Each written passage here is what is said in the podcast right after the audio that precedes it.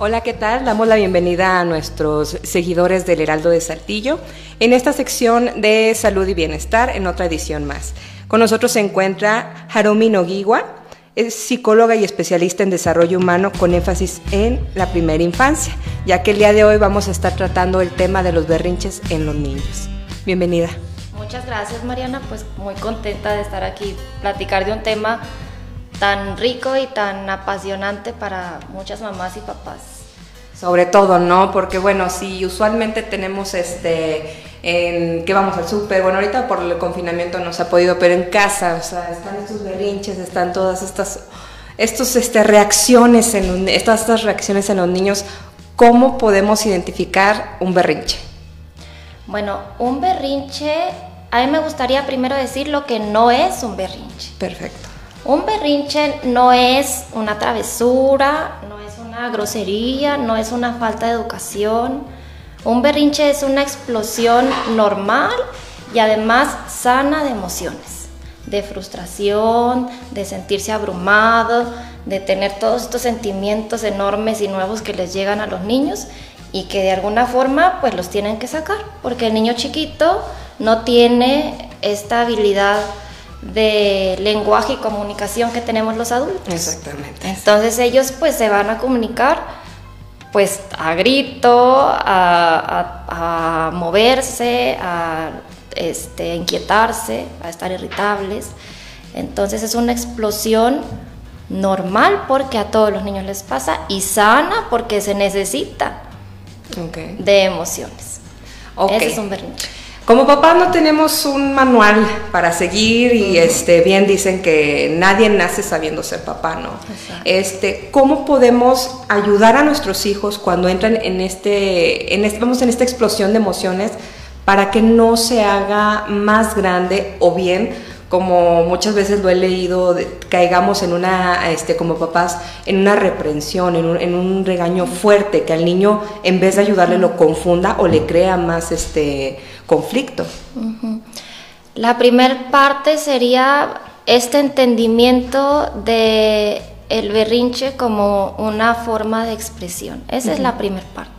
Cuando yo veo el berrinche como como una forma de manipulación, como un mal comportamiento, entonces la tendencia que voy a tener va a ser de corregirlo. Mi instinto me va a decir, corrige. Es la primera reacción que tenemos, ¿no? Cuando yo entiendo el berrinche como una explosión de una emoción que me estaba sobrepasando, entonces es más fácil acompañarlo. Acompañarlo hasta que esta emoción se termine de liberar y entonces el niño se calme y ahí sí poder este, establecer eh, ciertas correcciones o reglas o platicarlo, etc. Después de que el berrinche se dio. Lo que pasa que es en, en nuestra cultura estamos acostumbrados a ver a los niños a partir de los ojos del adulto a ponerle expectativas de un adulto, que el niño se comporte en base a mis necesidades. Entonces, si yo voy al mandado, quiero que el niño se esté en el carrito sentado y que no me y que esté quieto todo lo que yo me tarde en el mandado, porque esa es mi necesidad. Si estoy en un restaurante, platicando con adultos, quiero que él esté ahí sentado, quieto, que se coma todo, que no me tire comida, que no se me meta abajo de la mesa y aguante hasta que los adultos terminemos de platicar, por supuesto, cosas que no tienen que ver con los niños y que no les interesan y están aburridos. Entonces queremos que ellos se comporten en base a mis expectativas de adulto y, y en base de eso los, los criamos también. Cuando el niño no cumple las expectativas, se frustra, se molesta, yo como papá me lo tomo personal, como mamá, y empiezo a sentir que necesito hacer algo al respecto. Estoy fallando como mamá. Entonces, Ese es el shock tremendo que se nos viene a la mente como papá, ¿no?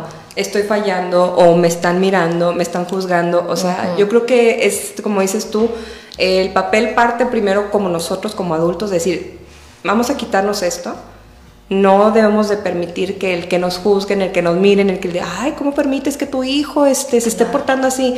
Creo que como papás debemos este, primero calmarnos y entender que estamos llevando a nuestros hijos al mundo de adultos, ¿no? Claro. Entonces, obviamente va a haber una reacción de niños, en un mundo de adultos y no nos va a parecer, como mencionas, esperamos que estén quietos, o sea, no es su naturaleza.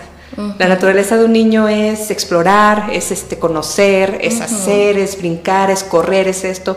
Entonces, creo que como dices tú, como papás primero debemos calmarnos, este, ver nosotros internamente de qué está sucediendo y después este, actuar, ¿no? no reaccionar impulsivamente. Exactamente. Porque también eso le estás enseñando al niño, a que reaccione impulsivamente. Si ve que el papá no tiene un autocontrol de la emoción, el niño está este, aprendiendo. Y le estamos exigiendo lo mismo.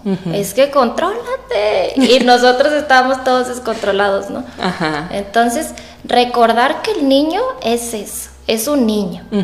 Y que eh, desde el punto de vista como biológico, su cerebro está apenas en desarrollo, está en formación. Entonces no importa que yo vea a mi niño de tres años y digo, es que es listísimo, es bien inteligente y no lo dudo, claro que son bien inteligentes. Pero no porque son inteligentes significa que su cerebro tiene ya la capacidad de manejar toda esta mezcla de emociones que vienen, ¿no? Se nos olvida esa parte. Un cóctel de emociones tremendo. Ajá. Y queremos entonces, como es muy inteligente, que entienda lo que yo, que razone como yo adulto razono. Y se nos olvida entonces, bueno, eso, ¿no? De que es un niño. Los niños son brillantes, son geniales, son auténticos, viven el presente, aprenden todo el tiempo, sin duda deben estar entre las personas más honestas que hay en el planeta. Ellos son ellos mismos sin culpa todo el tiempo, ¿no? no tienen filtros, son maravillosos y al mismo tiempo son de los seres humanos más incomprendidos que hay en la Tierra. con toda esta maravilla, ¿no? Y bueno, en parte es esto, ¿no? Se nos olvida que ellos están en un proceso de desarrollo. Nuestro cerebro termina de madurar completamente casi hasta los 30 años. y entonces decimos, ¿por qué el niño de dos años no me hace caso? Pues no puede, no le estoy pidiendo algo que él no puede hacer ahorita. Y que además lo que está haciendo ahorita es parte de ese desarrollo. No son fallas, ¿no? no son equivocaciones. Este soltar la emoción es parte de ese aprendizaje que necesita para ir madurando esas partes de nuestro cerebro.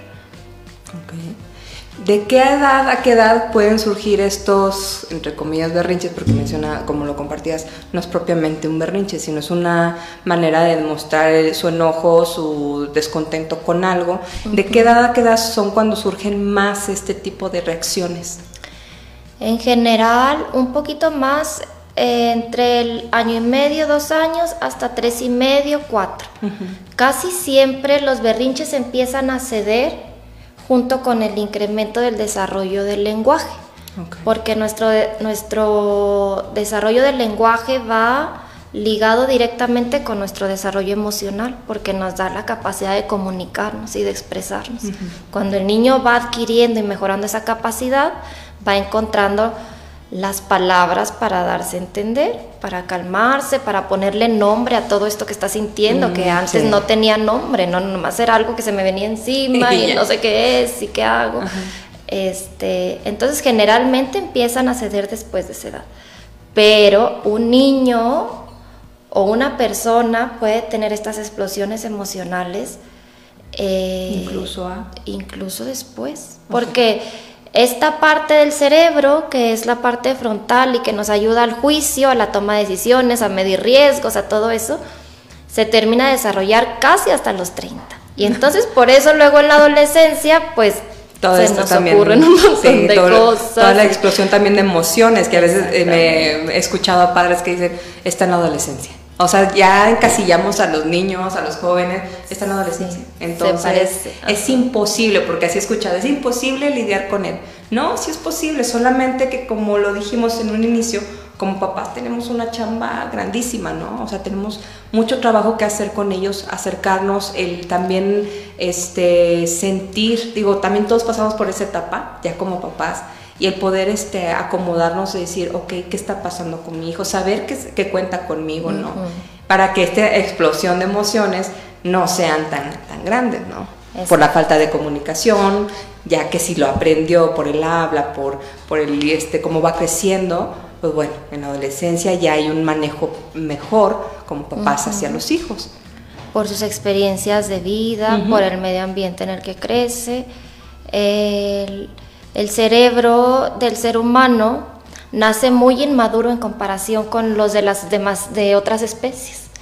Entonces, eh, bueno, esto viene como una cuestión evolutiva, ¿no? Cuando nosotros empezamos a caminar en dos pies, pues la cadera se hace más angosta, el canal de parto también se hace más chiquito y para lograr que el bebé atraviese un canal de parto más estrecho, pues entonces el cerebro, o sea, el, embarazo dura menos, ¿no? El cerebro viene al 25% de lo que va a ser su tamaño adulto.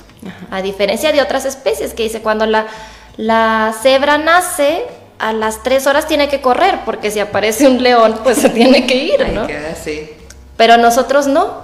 Nosotros nacemos completamente indefensos, completamente dependientes, y entonces la naturaleza nos da eh, lo, que, lo que nos va a ayudar en toda esta etapa, que son mamá, papá, nuestros cuidadores, etc. Y entonces nosotros somos responsables de guiar estas personitas nuevas en este completar su desarrollo que va a pasos agigantados y sumamente veloces, sobre todo los primeros tres años de vida.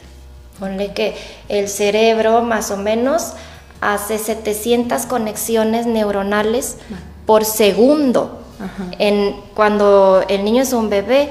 Y entonces significa que más o menos para cuando el niño cumplió tres años ha establecido mil trillones de conexiones neuronales. Pues bastante. Una cosa increíble, ¿no? Y esas conexiones se van a dar en base a los estímulos que haya recibido alrededor. Entonces, si yo le enseño a un niño que cuando se estresa, cuando está triste, tiene que callarse, tiene que aguantarse, no debe gritar, se va a quedar solo, se va a ir al cuarto, va a recibir una nalgada, esas son las conexiones que estoy estableciendo. Va a ser un niño que seguramente de grande o de adulto también va a tener ese tipo de reacciones hacia el estrés, porque el mundo no es un mundo seguro, no es un mundo que me contiene, no es un mundo amistoso. Y entonces el niño, al contrario, que recibe calor, que recibe atención, que recibe comprensión, que recibe empatía, entonces no tiene que estar en este nivel de estrés y de alerta todo el tiempo a la defensiva, y tiene la oportunidad de utilizar todo ese esfuerzo en hacer otro tipo de conexiones, ¿no? Hacer un niño que se aventure, que tome riesgos, que sea curioso, que quiera probar cosas nuevas, porque el mundo me lo permite, porque nací en un mundo que, que me va a ayudar y se va a convertir luego en un niño que reaccione mejor al estrés, en un adulto que se sienta bien dentro de su propia piel, en un adulto que se sienta cómodo con sus emociones. Y que sepa expresarlas. Exactamente. Y además, con mis emociones y también con las del, las del otro. No me va a asustar ver a mi compañero llorar o voy a aceptar que mi pareja o mi papá o mi otro adulto puede sentirse enojado y está bien, etcétera, ¿no? Entonces, todas estas implicaciones a largo plazo de la forma en que manejemos eh, estas explosiones emocionales de los, en los primeros años de vida. Es increíble, ¿no? Ahí, por ejemplo, este, mencionabas ahorita de qué edad a qué edad. He escuchado y muchísimos lo han mencionado. ¿Qué onda con esto de los terribles dos años? Hablando de que se vuelve súper este, complicado manejar al niño. ¿Qué onda con este mito realidad? O sea, ¿qué hay dentro de eso de los dos terribles dos años? Sí hay unos terribles dos años, así les podemos llamar si queremos, pero luego dicen que son los terribles dos años y después sigue la adolescencia y luego dicen los cuatornados y total, bueno, para cada edad hay nunca dejas de etiquetar al pobre niño, ¿no? De que, es que está en los cuatro. No, hombre, es que ya llegó a los seis, es que es el cambio de... No, sí, sí he escuchado bastante. Pero el que más he escuchado es este de los dos años. ¿Qué es lo que sucede en el niño entonces para que la gente lo tenga ya muy encasillado con dos años?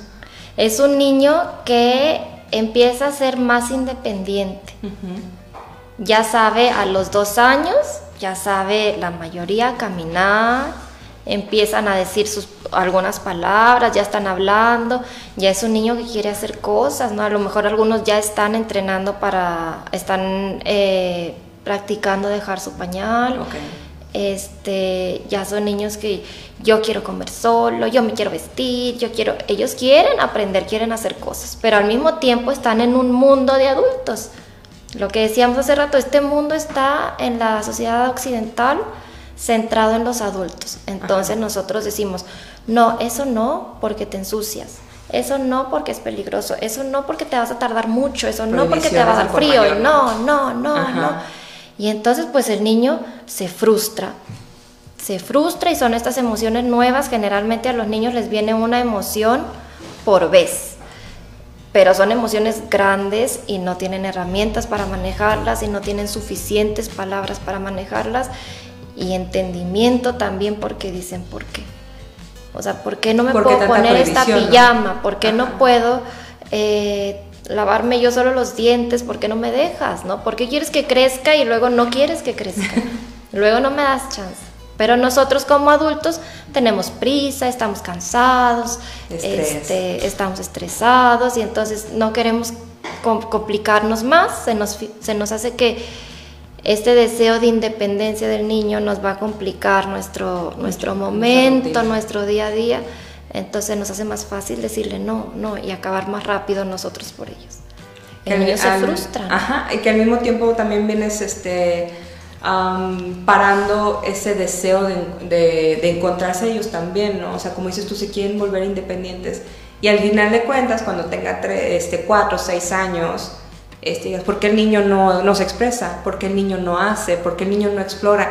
Pues porque él recibió una orden en, a cierta edad, ¿no? De no puedes, no hagas, no lo intentes. Entonces, como dices tú, me pides que crezca y luego después me vuelves a frenar. Entonces, hay una confusión tremenda para los niños de no puedo expresarme, pero después me, me, gritas de por qué no digo lo, lo que está pasando. Sí, o sea, es un, es un shock tremendo para ellos entonces. Bueno, entonces aquí en este caso como papás, ¿qué podemos hacer para ayudarlos en este proceso de crecimiento, de desarrollo, de entendimiento de emociones? ¿Qué podemos hacer para que el niño no crezca con este estrés, con estas prohibiciones, sino que entienda que hay límites, que hay este, consecuencias a ciertos actos también, pero que sea de una mejor manera? Lo primero es el, trabajo personal de nosotros como papás. Recordar que el niño es un niño. ¿Qué pasa si me pongo a pensar que mi niño no está mal? Que lo que está haciendo es sano, que no está tratando de hacerme enojar. Y entonces desde ahí si me empiezo yo a, a reflexionar sobre estas preguntas, mi acercamiento hacia el niño va a ser otro. Si me repito a mí misma, el berrinche de mi hijo o de mi hija no tiene que ver conmigo no soy yo. Lo que le está pasando es algo que le está pasando a él y es parte de su aprendizaje y es parte de su desarrollo. No tiene que ver conmigo. Lo que sí tiene que ver conmigo es la forma en que yo reacciono a lo que él hace. Eso sí es mío. Si yo me enojo y también hago un berrinche, pues entonces este es un asunto que yo tengo que arreglar conmigo, no con él. Entonces, bueno, primero el trabajo personal.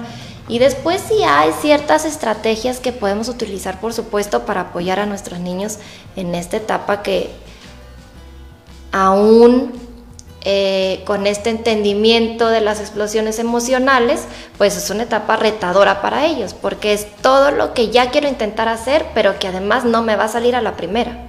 Entonces, de todas formas van a entrar en crisis, ¿verdad? Porque están aprendiendo. Entonces, ¿Qué podemos hacer? Hay cosas que se pueden hacer antes, mucho antes. La estrategia, por ejemplo, de tratar de mantener eh, la mente, el cuerpo, el alma del niño relajados. Si como papá, mamá, cuidador tenemos la oportunidad de darles, aunque sea 15 minutos diarios de atención uno a uno, uno a uno, sin teléfono, sin hermanitos, sin nada más. Su espacio, o sea, en su área. Donde tú qué quieres hacer, a qué quieres jugar, vamos a leer, vamos a lo que él quiera. Entonces el niño ya recibe atención y lo más seguro es que esté tranquilo, que no ande tan ansioso, que no ande tan molesto, que no ande buscando atención de otras formas. Mantener esa, ese como, es, eso resuelto, ¿no? Y luego, ¿qué parte del ambiente podemos controlar? No podemos controlarles el ambiente entero. Sin embargo, yo sé que si voy a ir a una fiesta y ya sé que mi niño a esa hora tomaba la siesta y que va a estar sin dormir y que le va a dar hambre y que ahí no hay comida para niños, pues también lo más seguro es que tarde o temprano se va a poner irritable. Entonces, lo que se pueda echarles la mano con eso, pues claro, controlarles el ambiente, asegurarnos que estén bien dormidos, que estén bien comidos, de traer en la mochila una fruta, Todo lo necesario un snack, para atender sus necesidades. Ajá, un jueguito, algo que los distraiga. Y luego siempre también tener expectativas claras y avisarles qué va a suceder. Voy a, vamos a ir a la tienda antes que se pueda ir a la tienda. A lo mejor me, me vas a acompañar al mandado y es posible que veamos juguetes. Los podemos ver, pero no vamos a comprar hoy. Poner límite, ¿no? O sea, ser claros con ellos. Ser claros, pero además ya le avisé lo que iba a suceder. No es una sorpresa, él ya sabe a lo que va, ya sabe que vamos a poder detenernos a mirarlos y se prepara para eso, ya sabe que no va a haber juguete después. Pero no es una sorpresa, así de que llegué y no sabía dónde íbamos y luego me encontré un juguete y qué padre y todo así y después como viene este encuentro. innovador y etcétera y entonces este es más difícil lidiar con emociones cuando no tenemos un, un plan, ¿no? Eso antes, ¿no? Y luego tenemos también cuando ya vemos que el niño se está poniendo irritable. Todavía no me hace el berrinche, pero ya me doy cuenta. Sí, como papás lo sabemos, ya vemos cuando viene, Luego- viene, viene, luego viene la emoción, viene la emoción, viene la explosión, ¿no? Entonces ahí qué puedo hacer? Detenerme y darle atención en ese momento, un ratito. Ya te aburriste. Sí, está bien, estamos cansados, ¿verdad? Un abrazo. Ahorita este, ya vamos a terminar. Pero ya volteé y lo atendí. No lo dejé así nada más este, a que siguiera esta escalada de malestar. No lo ignoré. Ya volteé y lo atendí. Involucrarlo. Bueno, vamos a platicar juntos de esto, ayúdame a encontrar eh, tal producto, etc. Este, y luego están también qué pasa cuando ya, porque a veces nada de eso funciona. Y el berrinche se va a dar, no, no hay recetas para que no haya, porque ya dijimos que es normal y que es sano. Sí. Entonces Además, nos va como a papás no pasar tenemos en manual. algún momento. Exactamente. Como te comentaba hace ratito antes de entrar a este, al aire, decir, es un 50-50, estamos aprendiendo tanto hijos como papás, ¿no? Entonces Exactamente. sí es complicado. Mira, aquí nos pregunta Liliana, buenos días, mi niño de una semana para acá ha empezado a tartamudear mucho, tiene 5 años, me desespero al no saber qué hacer. Bueno, lo primero sería ver qué cosas se han modificado en su ambiente, principalmente de una semana acá. Ahorita estamos en un momento mundial bien complicado para todos. Todos los niños están pasando por situaciones bien distintas. Eh, yo diría lo primero es recordar cuando mi niño está teniendo síntomas de ansiedad o de molestia, recordar siempre que tenía una vida normal y un día de marzo fui a la escuela, me lo llevé a la casa y no volvió a la escuela. Y no volvió a ver a sus amigos, y no volvió a ver a sus maestras, y algunos no vieron ya a sus abuelitos, y no fueron ya al cine, ni al mandado, ni al parque, ni a ningún lado. El cambio abrupto. Así fue. Un día de marzo fui por él a la escuela y su vida cambió por completo. La mayoría de los adultos no tendríamos las herramientas para lidiar con eso. La vida de los adultos de nosotros no cambió tanto como la de ellos. Ellos son los que están ahí como confinados y además enterados de la mitad de lo que con la mitad de información que tenemos nosotros. Entonces, mucha paciencia, mucha paciencia, mucha empatía, mucha comprensión, mucho cariño, mucho intentar con lo que nos quede de fuerza nosotros como mamás, papás, no caer en esa desesperación, porque cuando caemos en la desesperación entonces decimos, tengo que hacer algo. Y a veces hacer menos es más. Estar presentes, escuchar, acompañar, eso es mucho más que querer hacer algo. Y con eso los niños empiezan otra vez a llenar su sistema de seguridad, de confianza, de paz, de tranquilidad y esos síntomas empiezan a irse. Ver la seguridad de los papás también les da seguridad a ellos, ¿no? Porque Claro. si ven este eh, ver a mamá o ver a papá preocupados también es para ellos este, algo angustiante, decir, este, estoy haciendo algo malo quizás y por eso están así reaccionando. Y como dices tú, tener paciencia, al igual también, este, como lo compartías, el ver qué está sucediendo o qué sucedió para que hubiera este cambio, o sea, qué, qué pasó, qué hecho pasó, ¿no? Para poder ver si se puede trabajar en casa y si ya vemos que no hay un vamos, no hay algo identificado, creo que estaría bien ir este, con un profesional como, como tú para poder tener un acompañamiento y evitar que esto se haga más grande, ¿no? O sea, ayudarle al niño, o sea, como lo mencionamos, es importante como papás estar presentes, el ayudarlos y el hacer más llevadero las situaciones que para ellos son nuevas y, y lidiar tan chiquitos con cosas, pues sí es complicado. Si uno como adulto es complicado, imagínate para ellos que van descubriendo, que van aprendiendo lo que sucede a su alrededor. Exactamente, siempre, sí, estable ser contacto, acompañar, eh, ser comprensivos, no funciona. Vemos todos estos síntomas que se juntan, además sabemos, tenemos idea de que algo pudo haber pasado, entonces por supuesto que hay que buscar ayuda de un profesional.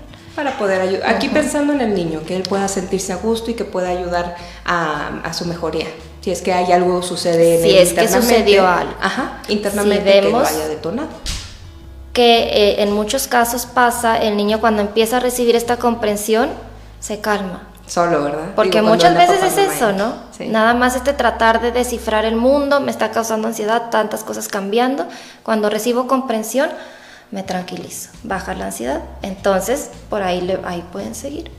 Y también parte de lo que mencionabas ahorita de la cuestión de manejo de emociones, creo que como papás debemos de cuidar la información que hacemos llegar a los niños. A veces estamos platicando de, no entiende, y aquí los tenemos, y es demasiada la información de temas a veces que para ellos puede generarles miedo porque no saben de lo que se está hablando o llegan a ignorar ciertas, ciertos temas y no tenemos cuidado de eso y ahorita como mencionabas, este, puede haber algo que platicamos, que dijimos o algún suceso y el niño ya lo guardó.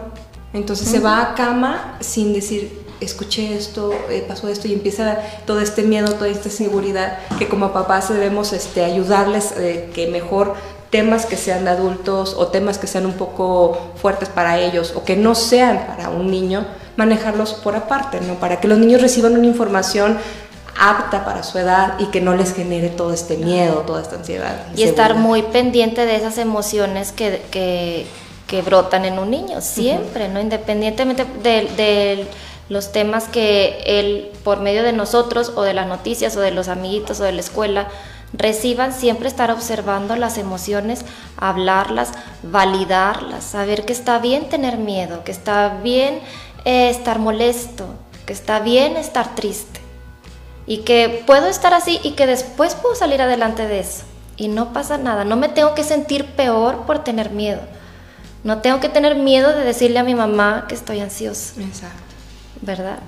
Validar las emociones. Exactamente, crear esta confianza, esta, que los niños se sientan tranquilos de lo que sienten, porque a veces también como adultos cometemos el error de no puedes sentirlo, no, o sea, tenemos que validar, exacto, no llores, este, en el caso de los niños, eres un niño, no puedes llorar, o sea, y ahí es donde dices, ¿por qué? Somos humanos al final de cuentas y tenemos, como dices tú, validar nuestras emociones para poder procesarlas y sacarlas del interior y no generar este después alguna enfermedad, porque ya ves que a veces dicen que las emociones te pueden generar algo, ¿no?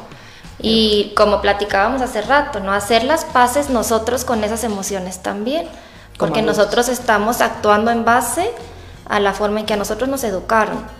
Entonces a nosotros nos dijeron, no llores, no grites, no pegues, no te enojes. Y cuando vemos al niño enojado, llorando, pues esa es nuestra reacción. No, eso no está bien. Y no es que nos hayan educado mal, ¿no? La mayor parte de las veces han sido de padres súper bien intencionados. Esa era su intención, no querían vernos tristes. Pero esa parte sí hay que irla tratando de modificar y ver, no está mal llorar. Las lágrimas son una respuesta fisiológica del cuerpo, no es tan mal. Entonces, permitirles que, que, pase esta emoción para que la conozcan, para que se conozcan a ellos mismos con esa emoción y que sepan que pueden salir adelante después de eso, que no va a pasar nada. Es como coacharlos, ¿no? Cuando están los niños en un torneo de, de karate o de algo, está el coach ahí y no se mete y le dice, no llores y hazle así, nomás lo está apoyando desde afuera. Bien, dale, dale. Cuando termina la competencia, conecta con él y hasta después, cuando pasó toda la emoción, revisan y corrigen. Después, después. En ese momento coachamos, estamos ahí, acompañamos. Exactamente. Yo creo que es muy importante entender que más que decir que es un berrinche lo que tienen nuestros hijos, es necesario aceptar que es un proceso emocional que tienen como este desarrollo humano que, que, es del individuo.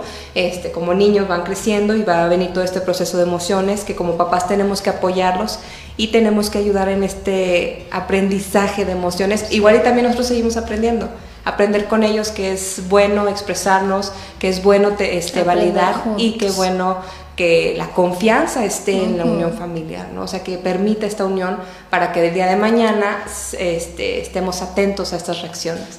Claro, recordar que es sano y que es natural, que es parte de la maduración, que si mi niño cuando está aprendiendo a caminar se tropieza y se tambalea, yo no le digo que está mal, yo no le digo que se equivocó, no le digo que es un fracaso. Y entonces, ¿por qué cuando se tambalea emocionalmente si le decimos, no, eso no? Validar también esa parte de crecimiento emocional, que va ligada también con el desarrollo intelectual y con todo lo que él va a hacer en su vida adulta. Y tendemos a dejarlo a un lado. Es lo mismo que, que ir al baño, es lo mismo que caminar, no hacemos sentir a nuestros niños mal por eso, porque sabemos que es parte de su maduración. Bueno, los sentimientos, el desarrollo emocional también es así. Es parte de su maduración. Y los berrinches, estas explosiones van a venir y son parte de crecer. Y así hay que verlas también. Y tener paciencia. Ante y no duran para siempre. ¿no? no, duran para siempre y tener paciencia ante estos episodios. Claro. Pues agradecemos mucho tu presencia y espero que este que haya sido de muy, muy útil información que compartimos el día de hoy y recordar, recordar que la paciencia, la comunicación, la validación de emociones son elementales para que nuestros chiquitos puedan crecer en una, este, vamos a decir, un área sana, en, un entorno sano para ellos. Gracias, gracias por invitarme, eh, por este tema tan bonito. Recordar eso, validar las emociones y validar al niño, ¿verdad? Como persona. Los contactos, tu información, en dónde te pueden encontrar para más apoyo. Sí, eh, página de Facebook, Joisho MX, es Y-O-I-S-H-O. Página de Facebook, Joisho, trabajamos temas de maternidad y primera infancia. Perfecto, pues muchísimas gracias, Gracias a ustedes.